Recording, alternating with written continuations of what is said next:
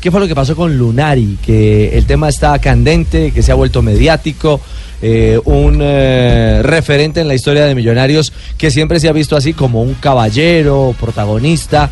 Ahora como que Pues- la, cosa, la cosa cambió de color. Cuando se fue, todos pensamos que se había ido en los mejores términos, ¿no? Porque pues salió muy tranquilo diciendo que había cumplido su sueño de volver a Millonarios y en otra faceta, no como jugador, sino como entrenador. Pero fue entrevistado en Argentina por Radio Mitre de Rosario y dejó ciertos punzonazos, ciertas pullitas sobre un referente del equipo azul. Pero escuchemos primero a Lunari hablando de su paso como entrenador aquí en nuestro balompié.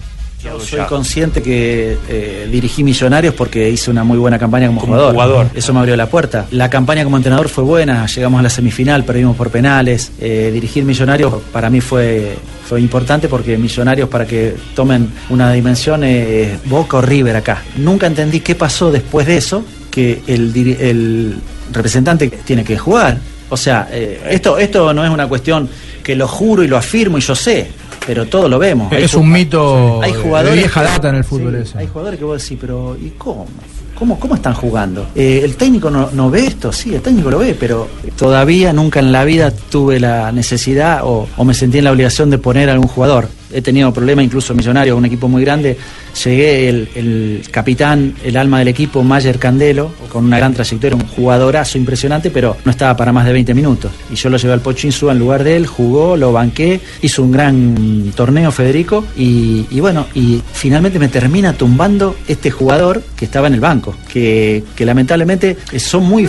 ¿Cómo se ¿Cómo? Claro, eso lo quería preguntar. ¿Cómo se hace que un jugador tumbe a un técnico? Que fue con, con- con tiempo fue haciendo No, no, con tiempo, un trabajo a largo se- se plazo, tuvo va, que- va convenciendo. desgastando. Claro, se tuvo que aguantar los seis meses, eso que Millonarios le ganaba todo, se lo tuvo que... eh, ahí se la comió como un señor. Y ante la primera mala, Y empezó. cuando empezó, eh, yo, a mí me, me echan de Millonarios después de siete fechas del, del nuevo campeonato, siete fechas donde había perdido un solo partido. Entonces vos decís, bueno, venimos de perder la semifinal, eh, perdemos cuatro o cinco partidos, bueno, está bien, hay que dar un paso al, al costado, vendrán, pero un partido había perdido.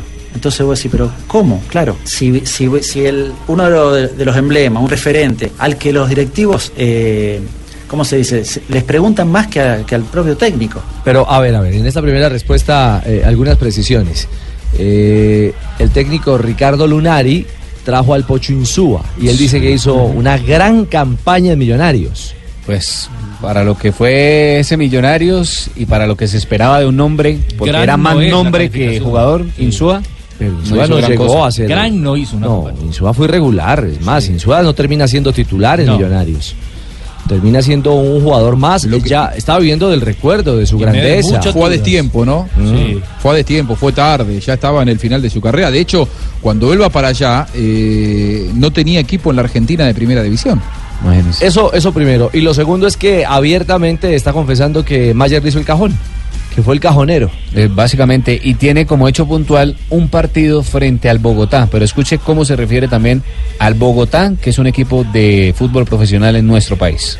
Sí, hubo partidos, eh, lo- los suplentes jugaban la Copa Colombia y, bueno, yo aprovechaba para poner a todos los suplentes y fuimos a jugar contra Bogotá Fútbol Club, un equipo que, que lo- los trabajadores de- del Jumbo acá seguramente le hacen partido y perdimos 2 a 1 una, una tarde muy sospechosa. ¿Y vos qué haces ahí? Entrás al vestuario, Yo- ves un partido sospechoso. No, no, en el entretiempo todavía estaban 1 a 1, un partido que estábamos jugando mal, pero, pero en segundo tiempo fue muy sospechoso. Terminó el, el partido, al otro día lo cité a todos y le dije directamente, eh, usted y usted entregaron el partido ayer. Así que ya voy a pedir a los directivos que queden desafectados de- del plantel. Yo no los quiero, no quiero trabajar más con ustedes. Después vino un grupo de jugadores a, a- a interceder por ello. El presidente me pidió para que no haya problema con la hinchada, porque nosotros estábamos primero en el campeonato. Entonces eso era como... Colgar que- dos jugadores era. Colgar era, era como un escándalo. No, no, ellos no quisieron correr el riesgo. Y uno como joven, estás en un país extranjero. Accediste. Entonces digo, bueno, listo. Entonces, bueno, por supuesto, cada vez jugó menos y, y- y lo, superé- lo superamos,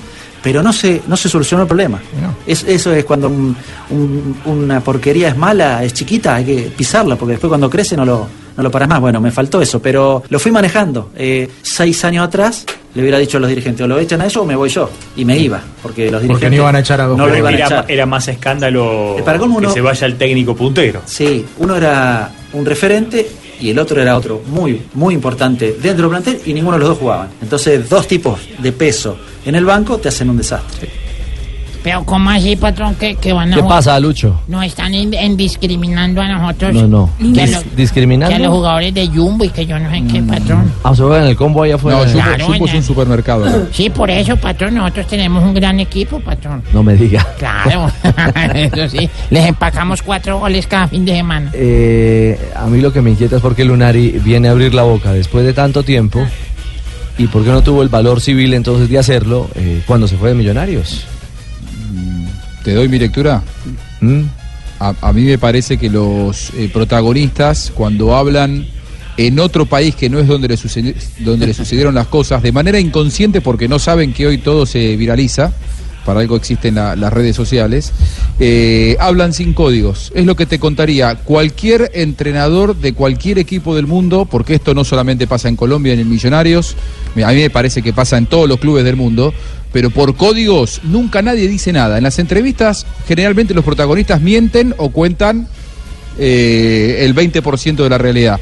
Cuando se van y van a otro país, creen que lo que cuentan lo están hablando entre cuatro paredes y hoy no existen más las cuatro paredes cerradas. Exacto. Eh, sinceramente yo creo que, que eso es lo que pasó. Si a él le pasara eso en un club argentino, te puedo asegurar que una radio argentina no lo cuenta ni loco. Ni loco te lo cuenta. Sí, Pero, pero también Juanjo sabe a veces qué pasa, que no les han liquidado. Y como no ha llegado la liquidación, entonces esperan hasta que les paguen el último peso y luego hablan. Sí, también puede ser. También, es verdad. Sí. Eh, ¿Cuál será el otro jugador que él dice referente? ¿Fabián Vargas? No, pero ya es una especulación. Que fue suplente. Es que él dice que un jugador referente, importante. Y yo estoy mirando la nómina. Tenía Mayer. Román Torres. Mayer es uno. Y lo señala con nombre propio. Pero dice otro jugador referente. Y estoy mirando la nómina de ese Millonarios. Román. Román era Román titular. y, era- Jugaba. y referente absoluto. Exactamente. Cadavid jugaba.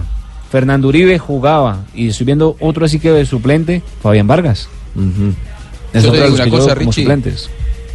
Yo creo que lo que nosotros tenemos que hacer es llamarlo a Mayer Candelo y darle No, el lo estamos haciendo, Porque lo estamos esto- esta no es, la, no es la realidad. Esto, a ver, esta es la versión de Ricardo Lunari. Que, que muchas veces, a ver, si a mí me echan de un lugar porque me fue mal, y es más fácil decir que me echaron porque fueron injustos o porque alguien conspiró contra mí que decir trabajé mal. ¿No? O sea, No dice muchas la veces verdad, uno, claro, la culpa. eh, claro, pone excusas o cuenta su versión. Esa es la versión de Lunari. A mí me gustaría escuchar, o creo que nosotros tenemos que darle el derecho a la respuesta a, a, a Mayer Candelo por una cuestión de justicia, ¿no? Sí, de hecho, producción está buscando a Mayer hace algunos minutos eh, eh, para, bueno, para, para Ya, presentarle. ya tenemos el número y todo, ¿no? Sí, Le estamos claro. insistiendo, lo único es que no, no nos ha dado respuesta. Eh, eh, bueno, y, y el tema es que no se quedó ahí. Lunari siguió de largo, fue hasta el fondo. Es mentira. Si quieren. El jugador es lo más sano que tiene el fútbol.